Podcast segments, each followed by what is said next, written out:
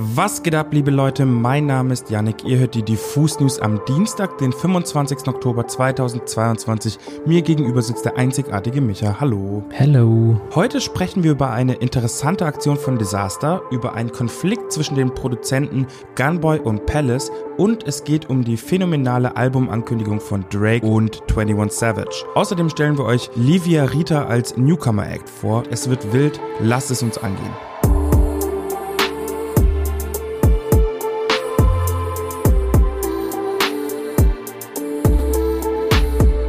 Wir starten die heutigen News mit einem meiner Lieblingsthemen, denn es gibt's wieder Beef. Aber statt den üblichen Verdächtigen, den Rappern, handelt es sich diesmal um einen astreinen Konflikt zwischen zwei Producern. Ich spreche von dem vermutlich größten deutschen Producer-Exportschlager Palace, der unter anderem schon für Young Thug, Juice World, Lil Baby, Future, Migos, Kodak Black und so weiter und so fort produziert hat und bei dem legendären Producer-Team 808 Mafia 808 Mafia. Dankeschön aus Atlanta Mitglied ist. Diesem großen Namen gegenüber steht Gunboy, ebenfalls Producer, Songwriter und Rapper aus New York, der ebenfalls schon für die Migos und Young Thug produziert hat, aber auch für Rich the Kid oder etwa Lil Durk. Ihr merkt, das sind beides ganz schön Heavy Hitter an den Reglern.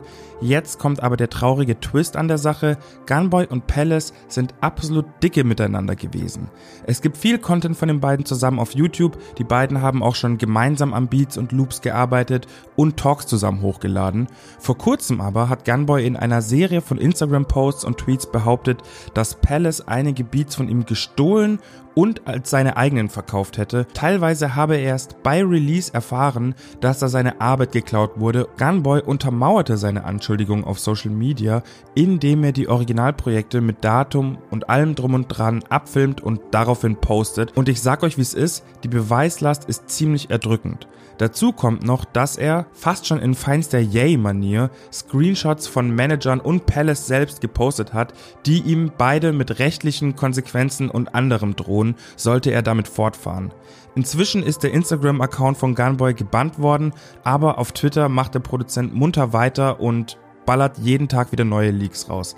So viel erstmal dazu. Vom Palace gab es bisher überhaupt keine Statements zu den Anschuldigungen. Es bleibt also spannend. Ich finde es aber generell sehr schade, dass es immer noch so ein krasses Phänomen ist, dass ProduzentInnen und Loopmaker so eklig abgerippt werden für ihre wirklich wichtige Arbeit, scheinbar auch von ihren eigenen LeidensgenossInnen. Es ist ja im Hip-Hop-Kosmos weitreichend bekannt, dass die Leute hinter der Musiksoftware in den meisten Fällen absolut unterbezahlt sind und nicht ansatzweise die Aufmerksamkeit bekommen, wie ein Rapper sie zum Beispiel bekommt.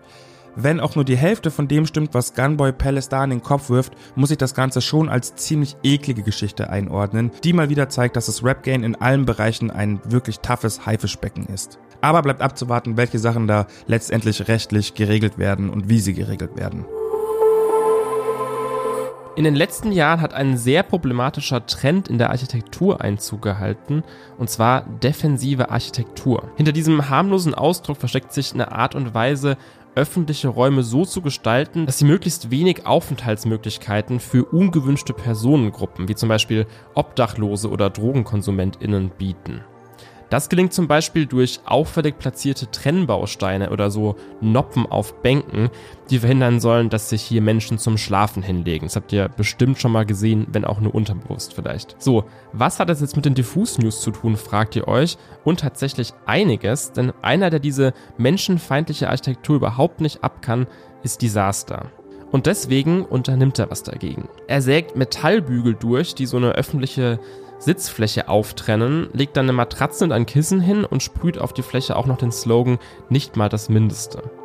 Parallel dazu klärt er sein Publikum mit Zahlen und Fakten zur Thematik Obdachlosigkeit auf, um da eben Kontext zu schaffen. Und ich zitiere ihn hier auch mal aus dem neuen Video.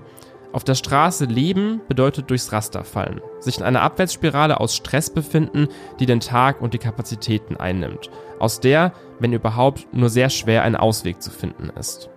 Lebt man auf der Straße, wird man um ein Vielfaches öfter Opfer von Gewalttaten, Opfer von Ausgrenzung und Vertreibung, Opfer von Drangsal durch die Polizei. Der Staat tritt für Betroffene oft als Barriere auf. Ich wohne seit über zehn Jahren auf St. Pauli und beobachte allein in dieser Zeit die massive investoren- und touristenfreundliche Aufschickung des Stadtkerns, die den Obdachlosen immer weniger Platz einräumt. Disasters Aktion ist hierbei natürlich vor allem symbolisch gemeint. Der Typ kann schlecht in jeder Stadt der Bundesrepublik umherziehen und öffentliche Räume zerflexen, aber er schafft damit eine Aufmerksamkeit und eine Plattform für Menschen, denen das eher selten zugestanden wird. Wenn euch diese ganze Thematik interessiert, solltet ihr euch mal das ganze Video anschauen. Da gibt es nämlich am Ende auch einen Spendenlink, mit dem ihr euch engagieren könnt. Eine klassische Albumankündigung besteht dieser Tage aus zwei grundlegenden Schritten.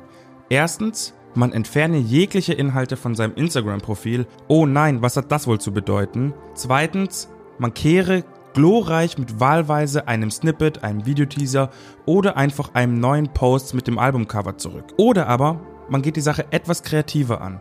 Siehe Drake und 21 Savage. Am Samstag veröffentlichten die beiden befreundeten Rapper ihr Musikvideo zum gemeinsamen Song Jimmy Cooks, einen der Fanfavoriten auf Drizzys letztem Album Honestly Nevermind. Für circa anderthalb Minuten spittet Drake hier seinen Part vor einer riesigen Leinwand, im Hintergrund nickt 21 Savage zustimmend mit dem Kopf.